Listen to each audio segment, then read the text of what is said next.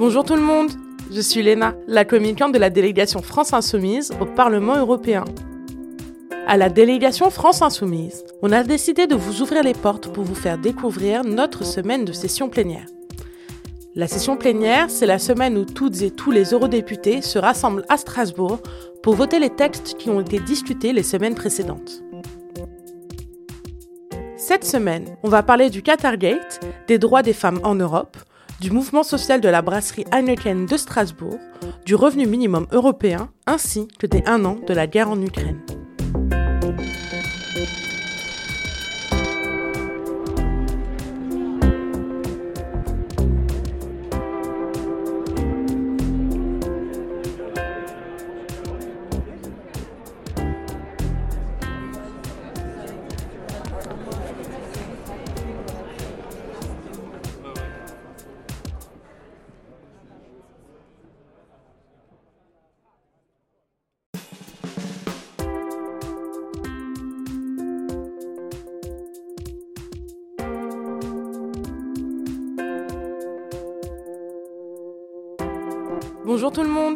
Suis Léna, la communicante de la délégation France Insoumise au Parlement européen. À la délégation France Insoumise, on a décidé de vous ouvrir les portes pour vous faire découvrir notre semaine de session plénière. La session plénière, c'est la semaine où toutes et tous les eurodéputés se rassemblent à Strasbourg pour voter les textes qui ont été discutés les semaines précédentes. Cette semaine, on va parler du Qatargate, des droits des femmes en Europe, du mouvement social de la brasserie Heineken de Strasbourg, du revenu minimum européen, ainsi que des un an de la guerre en Ukraine.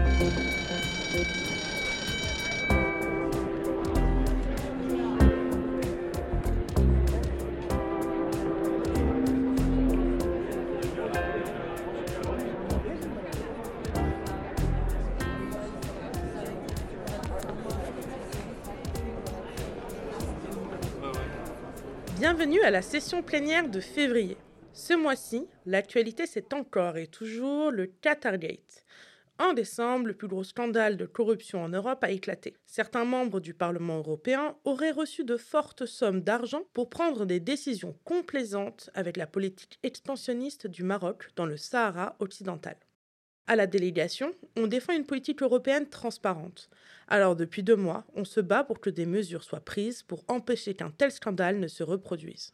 On défend avec le groupe politique de la gauche dont nous faisons partie qu'il ne s'agit pas de quelques pommes pourries, mais de pratiques opaques qui risquent de se reproduire si on ne met pas fin à la culture de l'impunité qui règne.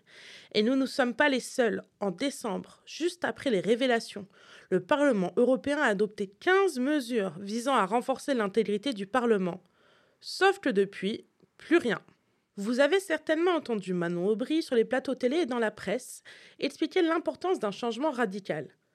Manon et Leila Cheibi, une autre députée de la délégation, ont décidé pour cette plénière de mettre un coup de pied dans la fourmilière et d'imposer un nouveau vote vers plus de transparence. J'ai réussi à intercepter Manon juste avant l'ouverture des débats et lui demander ce qu'elles avaient prévu cette semaine. Du coup, là, ça va se passer comment euh, vous, avez, euh, vous avez un vote tout à l'heure, c'est ça? Donc là, on va voter sur euh, notre demande qui est la demande de débat et de résolution. Et s'il est accepté, eh bien ensuite, on a 48 heures pour négocier un texte et qu'il soit voté à la fin de la session plénière jeudi. Donc on en sera plus jeudi. On en saura plus d'abord après le vote sur est-ce qu'on arrive à obtenir un débat et une résolution. Et si on gagne, et ce serait une grande surprise, eh bien, on aura le vote de cette résolution jeudi. Ça se fait en deux étapes. D'abord accepter le principe et ensuite voter le texte. Plénière jour 2. Il fait toujours extrêmement froid à Strasbourg.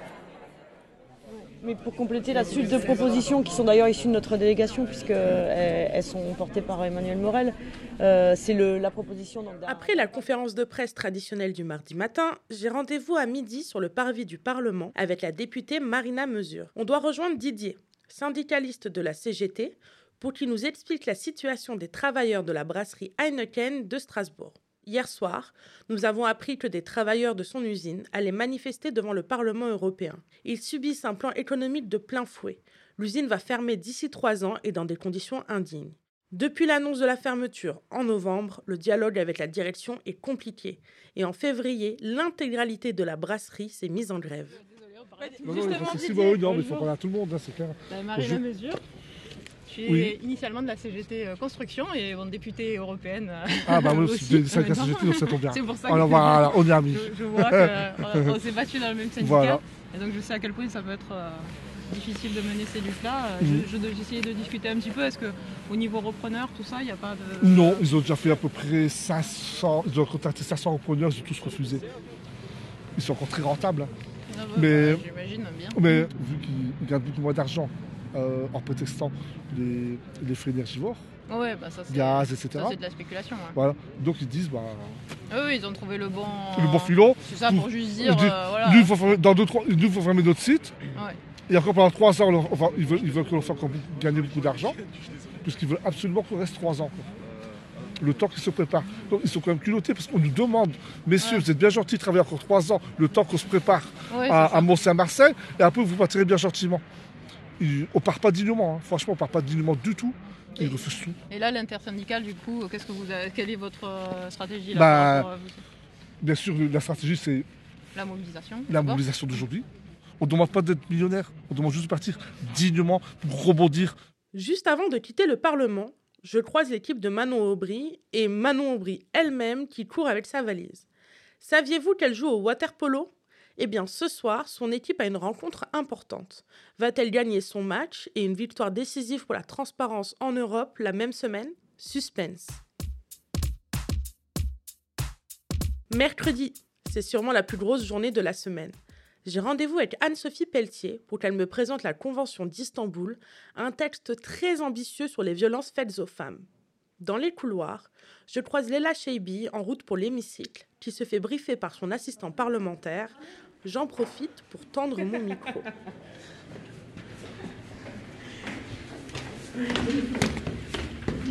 Après, il y a. Une petite explication pour les nains. Là, on est euh, en direction de l'hémicycle.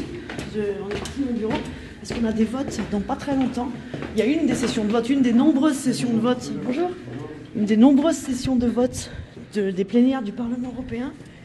Et, euh, et donc là, Pierre, euh, mon collaborateur, est en train de me briefer sur cette session-là de vote. Et comme on a été, on a eu beaucoup de choses à faire là, le briefing se fait un petit peu en speed. Mais... Ok, je me fais discrète. Je vous laisse reprendre. Merci. Et je précise juste hein, euh, euh, quand même que là, c'est une session de vote où il y a essentiellement des dossiers techniques. Et donc, c'est les équipes qui voient entre elles avant qui font le tri euh, des votes. Euh, évidemment, quand il y a des questions qui sont politiques, où il peut y avoir débat, où on n'a pas tous le même avis, on prend le temps, on se réunit, on voit pas ça en speed comme ça sur le chemin. Salut Daniel. On voit pas ça en speed comme ça sur le chemin de l'hémicycle. Je laisse Leïla se rendre à l'hémicycle et je rejoins la députée Anne-Sophie Pelletier. T'en sors dans ce Parlement? Ouais, ça, j'en sors. Ça, Dis, tu connais ce qu'on vient de voter là? La Convention d'Istanbul? Ouais. C'est un des textes les plus protecteurs à l'égard des femmes. C'est contre les violences sexistes et sexuelles faites aux femmes. Et aujourd'hui, il y a eu un vote extrêmement fort du Parlement qui dit au Conseil et oh, faut que l'Union européenne, elle ratifie la Convention d'Istanbul, ce texte qui protège les femmes. Et il a été voté à une majorité. Donc ça veut, ça veut dire que le Parlement européen prend des positions fortes et qu'après, si t'as pas ce qui suit pour les gens, pour les femmes, c'est des choix politiques qui sont pas faits. Tu vois? On n'arrête pas de parler des femmes, des femmes, de protéger les femmes. Mais ce texte-là, c'est le texte fondateur pour protéger les femmes. Ça veut dire que, eh bien, il n'y a plus de féminicide, il n'y a plus de femmes violées, il n'y a plus de femmes humiliées, il n'y a que du respect, il n'y a plus de sexisme, il n'y a plus de femmes bafouées. C'est quelque chose qui permet simplement à ce qu'on reconnaisse les femmes comme des êtres humains. Voilà comme des êtres humains, qui n'ont pas, le- qui n'ont pas à être euh, euh, tapés, bah, tabassés, violés, humiliés, euh, tout ça, tués même, tu vois. Et malheureusement, il y a encore quelques pays d'Europe qui ne l'ont toujours pas ratifié, comme si les femmes étaient peut-être des sous-citoyens, je sais pas. Et du coup, euh, il y a... donc vous l'avez voté. Oui, Et, donc maintenant euh, c'est le Conseil. Tout est dans les mains du Conseil. Et le Conseil, c'est quoi? Les ministres et les présidents. Ok. Donc maintenant, si ça n'est pas fait, si l'Union européenne ne ratifie pas tout ça, ça veut dire que le Conseil va refuser et ça veut dire que nos chers présidents des États membres ne veulent pas protéger les femmes de leur pays. Donc ça devient une décision euh, purement politique. Ah, mais tout est politique. En ratifiant cette convention, les parlementaires européens ont tenu compte de l'avis de la Cour de justice de 2021. Le souci, c'est très clairement que certains États en Europe refusent d'appliquer le droit européen à propos de l'égalité de genre, comme en Pologne où le droit à l'avortement a été supprimé. Par cette position claire, le Parlement européen oblige les autorités nationales à prendre politiquement position. Six pays de l'Union européenne n'ont pas encore ratifié la Convention. La Bulgarie, la Tchéquie, la Hongrie, la Lettonie, la Lituanie et la Slovaquie.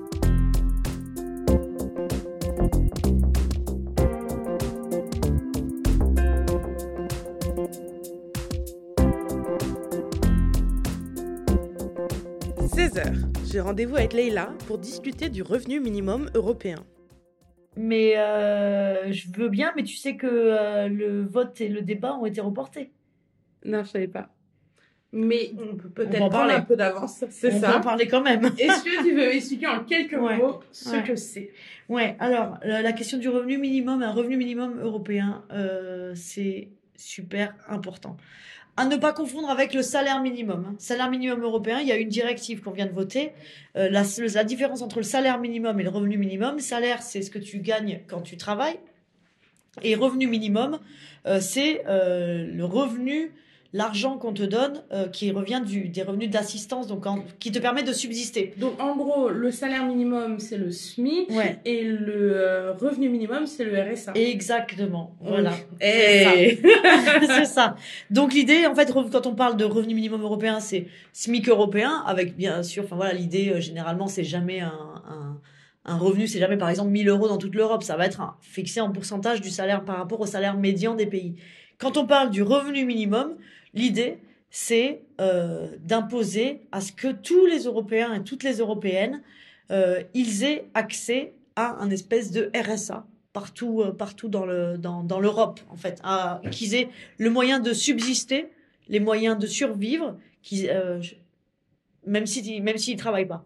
Et alors pourquoi c'est important pour nous Tu me diras, tu diras, nous, on s'en fiche, on a déjà le on a déjà le RSA. Tout à fait. Eh bien, c'est super important. En fait, là, le Parlement demande, euh, via la Commission emploi affaires sociales, on demande à ce que la Commission européenne fasse une directive sur le revenu minimum. En Union européenne, tu as soit des recommandations, c'est pas contraignant, soit des directives ou des règlements. Directive, règlement, c'est les deux choses contraignantes. Donc les États membres sont obligés de les traduire en loi. Directive, règlement. Par contre, une recommandation, c'est voilà, on te donne un conseil, on te, mais il n'y a rien de contraignant. Et euh, actuellement, sur le revenu minimum, la Commission européenne voudrait plutôt faire une recommandation. Nous, on veut une directive. Pourquoi? Pourquoi c'est super important et surtout pour la France? Euh, Parce que à partir du moment où il y a une directive, une directive peut imposer de ne pas discriminer les citoyens. C'est-à-dire euh, de ne pas faire la différence en fonction de certaines caractéristiques, et notamment de l'âge. Aujourd'hui, la France, elle discrimine l'accès au RSA aux jeunes. Oui. Les jeunes sont discriminés dans l'accès au RSA. Quand tu as moins de 25 ans, tu n'as pas le droit au RSA. Oui, il y a un RSA jeune, mais en vrai, euh, personne C'est avec des conditions, ouais. euh, voilà, qui fait que euh, c'est euh, mission impossible pour, euh, pour le toucher. Donc, si tu as un- une directive sur le revenu minimum qui impose aux 27 États membres de l'Union européenne qui dit, bon, maintenant, vous devez donner à tous vos citoyens le moyen de vivre dignement, même quand ils ne travaillent pas, hein, euh, et avec un principe donc de non-discrimination. Non-discrimination. Ça veut dire que de, si c'est adopté, demain, la France est obligée d'ouvrir l'accès au RSA aux jeunes de moins de 25 ans. Bah, ce serait top pour les étudiants, par exemple. Exactement. Ce serait top pour les étudiants qui aujourd'hui euh, doivent, euh, en plus de leurs études, euh, avoir un petit boulot, bosser chez McDo ou je sais pas où, faire du, du Deliveroo, du Uber Eats. Euh, et puis euh, voilà quoi. Ou alors et puis après faire la queue à l'aide alimentaire pour pouvoir, pour pouvoir se nourrir. Non, c'est pas la panacée évidemment. On parle pas d'un salaire minimum, mais au moins d'avoir les moyens de, sur- de vivre. En fait. Euh, figure-toi que la France c'est vraiment un des très rares pays. Il y a très peu de pays qui interdisent l'accès au revenu minimum aux moins de 25 ans. La plupart des pays, la grande majorité des pays qui euh, ont un revenu minimum, l'ont ouvert aux moins de 25 ans. Et la France est une exception là-dedans. Donc euh, oui, c'est d'autant plus urgent d'avoir une vraie directive autour du revenu minimum. Et euh, du coup, ça changerait vraiment la vie des, des- des- des jeunes, pour le coup, des jeunes Français. À suivre, à suivre. Fin de journée, mais avant de remballer mon micro, je pars à la recherche de Manon Aubry. Vous vouliez savoir comment s'est déroulé son match de water polo hier? Au fait, t'as gagné hier? On a perdu de deux buts. Il est arrivé combien de temps avant le début de ton match? Euh, exactement 3 minutes 30. Mais non. Exactement. Tu sais que tu sais que ton équipe a failli faire un pari pour savoir si t'allais t'abîmer la cheville euh, en essayant d'entrer dans l'eau avant Oui, 21h. je, je, je, je, je n'en doute pas. C'est bien le genre de mon équipe. Et puis ce matin, j'étais très fière parce qu'ils étaient là. Mais tu vas rater ton train parce que mon train était aux aurores. Donc j'ai pris mon petit train aux aurores. Et j'avais mon shadow pour le fameux texte de la résolution sur euh, euh, la, la suite des mesures de transparence euh, face au scandale qui. les- la négo était ce matin. Donc c'était super important. ouais. Et mon train a été aux aurores ce matin. Arrivé ici à 8h41, euh, à 9h01, j'étais dans la salle. Franchement, à un tel point, on s'est dit, ça se trouve, c'est dangereux qu'on demande une nouvelle résolution. On va peut-être affaiblir ce qu'on a réussi à obtenir jusqu'à présent. Et en, fait, euh, et en fait, on a gagné plein de trucs. Et c'est trop bien, quoi. Donc, comme quoi, ça valait le coup de mener la bataille. Ça Et valait le voilà. coup de, Ouais. de se lever très tôt ce matin. là. Exactement. J'en profite au passage pour avoir plus d'informations sur l'actualité du Qatargate. Pourquoi demander un second plan de transparence? En quoi le premier n'était-il pas suffisant? En fait, euh, j'ai envie de dire, euh, les comptes sont pas bons, Kevin. Après le plus gros scandale de corruption de l'histoire du Parlement européen, c'était deux mois, ça avait euh, défrayé la chronique. On se sentait un peu au milieu d'une série Netflix, il y avait des valises de billets, euh, l'influence du Qatar et du Maroc. Et tous les députés avaient promis au mois de décembre, la main sur le cœur, que évidemment tout ça allait changer et que on allait en mettre en place des mesures de lutte contre la corruption et rétablir la transparence. Sauf que deux mois après, put, tout a été bien mis sagement sous le tapis, circulé, il n'y a rien à voir. Et euh, la présidente du Parlement a proposé un plan d'action à minima qui ne reprend que 4 des 15 propositions qui ont été votées par notre Parlement au mois de décembre. Donc clairement, c'était le moment de faire le bilan et de dire euh, de manière assez cash, vous vous foutez de notre gueule. Euh, et euh, vous prenez pas au sérieux la question de la transparence et de l'intégrité Ouais, et au puis même Parlement d'un point de vue démocratique, c'est discutable. Exactement, puisqu'on vote des choses et on ne les met pas en œuvre. On a euh, voté l'obligation du registre de transparence, on a, bloqué, on a voté euh, l'obligation de l'origine des amendements, qu'on sache euh, si ça a été écrit avant par le Qatar, le Maroc ou par des lobbies. Euh, on a voté euh, l'obligation de déclaration de patrimoine euh, des députés pour qu'on sache s'ils se sont enrichis. On regarde ce qu'ils déclarent au début de mandat, on regarde ce qu'ils déclarent en fin de mandat. Bref, tout ça, ça a été jeté à la poubelle et ils espéraient que, en même temps que le soufflet retombait, euh, euh, tout, allait euh, rentrer dans l'ordre. Sauf que, bah, nous, on a décidé que on ne pouvait pas laisser le soufflet retomber, et surtout que c'était un impératif démocratique, et que finalement, les élus corrompus, c'est un peu comme les vampires, ils détestent la lumière. Donc, notre rôle à nous, c'est de mettre la lumière sur ces élus corrompus. Et donc, on a demandé un nouveau débat, une nouvelle résolution, ce qui euh, exaspérait nos petits camarades de droite qui n'en voulaient absolument pas. Tu m'étonnes. Et on a gagné. On l'a obtenu euh, contre toute attente, puisque on, quand, on quand je l'ai demandé en conférence des présidents la semaine dernière, euh, il n'y avait pas de majorité des groupes. Ce qui est bien la preuve que dans la conférence des présidents, tout ça se, dis- se discute à huis clos. Personne ne sait quelle position est tenue. Tu peux expliquer ce que c'est la conférence des La, présidents la conférence des présidents, c'est la conférence qui réunit tous les présidents de groupe euh, des- euh, du Parlement européen. Donc il y a sept groupes au Parlement. Moi, je co-préside le groupe de la gauche dans lequel siège la France insoumise. Donc dans notre groupe, il y a euh, les Français de la France insoumise, les Espagnols de Podemos, etc. Et chaque groupe politique a un, un président de groupe et on se réunit en conférence des présidents et c'est là où on, on s'accorde sur l'agenda de la session plénière. C'est là où a été discuté les mesures euh, pour rétablir de la transparence et de l'intégrité au sein des institutions européennes. Donc il y a quand même un paradoxe Mm. à discuter dans ce cadre qui est à huis clos. Donc c'est pas filmé, pas public, les journalistes n'en savent rien. Et donc on a discuté dans ce cadre le suivi et la mise en œuvre de mesures de transparence. Oui, donc c'est illogique. Donc il y a un paradoxe de discuter dans l'opacité la plus totale des mesures euh, euh, pour la transparence. Et c'est bien la preuve que dès qu'on sort de ce huis clos, en réalité, et dès qu'on demande aux députés de rendre des comptes, euh, non pas euh, au Qatar ou à des lobbies, mais bien à des citoyens, bah, ils sont un peu plus obligés. quoi. Dernier jour de la session plénière et surtout jour du vote sur la transparence au Parlement européen. Midi, les députés sont appelés à aller voter. Dans les bureaux, toutes les équipes de Manon Aubry et Leila Cheibi sont arrivées sur les écrans. Il y a deux votes. Le premier concerne les règles de transparence et le second l'instauration d'un organisme d'éthique indépendant. Après toutes les négociations de cette semaine, j'espère sincèrement que ça va passer. Victoire Les deux amendements de la délégation France Insoumise passent. Les négociations ont porté leurs fruits. Pour terminer la semaine strasbourgeoise de la délégation, j'ai rendez-vous avec Younous Omarji pour discuter des un an de la guerre en Ukraine. Bonjour euh, Younous, vous sortez tout juste euh, de, de l'hémicycle. Euh, C'était un an euh, sur cette session plénière de la guerre en Ukraine. Comment se sont passés les débats ce matin? Déjà un an. Déjà un an que les Ukrainiens voient des bombes pleuvoir sur leur tête. Ils n'ont rien demandé, vous savez. Et du jour au lendemain, Vladimir Poutine a décidé de violer euh, la frontière de ce pays, d'agresser euh, un peuple et d'envahir euh, un pays qu'on doit respecter dans, dans sa souveraineté. C'est un principe fort du, droit international. Et, la réalité de la vie aujourd'hui en, en Ukraine est terrible. Elle est au-delà de ce qu'on peut imaginer. J'ai voté, nous avons voté toutes les résolutions de condamnation de la Russie.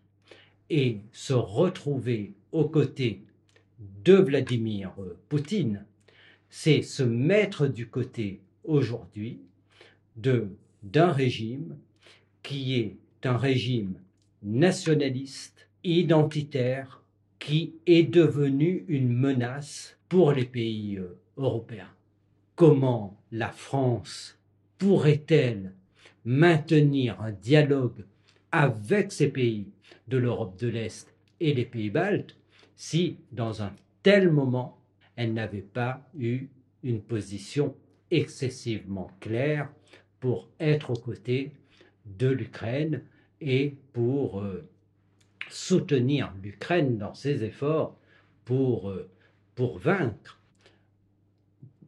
Il faut dire d'abord qu'il y a une très grande unité en réalité au Parlement. euh, Oui, on, européen. on l'a vu euh, quand il y a eu l'accueil du euh, président Zelensky. C'est assez. ça- on est presque au consensus. on est quasiment en consensus et les voix euh, dissonantes sont des voix très marginales, en réalité souvent, le plus souvent de l'extrême droite. Il peut y avoir aussi euh, de euh, l'extrême extrême gauche des voix de, de soutien, de pseudo-soutien à, à, la Russie, sans qu'on puisse l'expliquer euh, vraiment. Mais c'est l'extrême droite. Et l'extrême droite a reconnu euh, en Poutine, évidemment, euh, un, un- nationaliste identitaire qui avance avec le même agenda que les forces d'extrême droite en Europe. Je pense à Viktor Orban en particulier. Et les véritables europhobes, évidemment, ils sont du côté de Vladimir Poutine. C'est pourquoi le débat a beaucoup porté en réalité sur le soutien concret que euh, l'Union européenne peut apporter. Mais l'urgence, évidemment, l'urgence, c'est de continuer d'apporter un soutien concret aux Ukrainiens. En tant que président de la commission régie, je suis très sensible au soutien que nous pouvons apporter aux villes et aux communes d'Ukraine. Je me rendrai en Ukraine en visite officielle dans le second semestre 2023. Et puis, euh, le soutien, euh, évidemment, à, euh, à Zelensky et à la résistance ukrainienne pour vaincre sur le terrain militaire autant que cela possible. Et puis, enfin, continuer à travailler pour que la diplomatie perdure pendant, euh, pendant cette période, parce que, euh, mal- en temps de guerre, la diplomatie doit euh, continuer euh, également.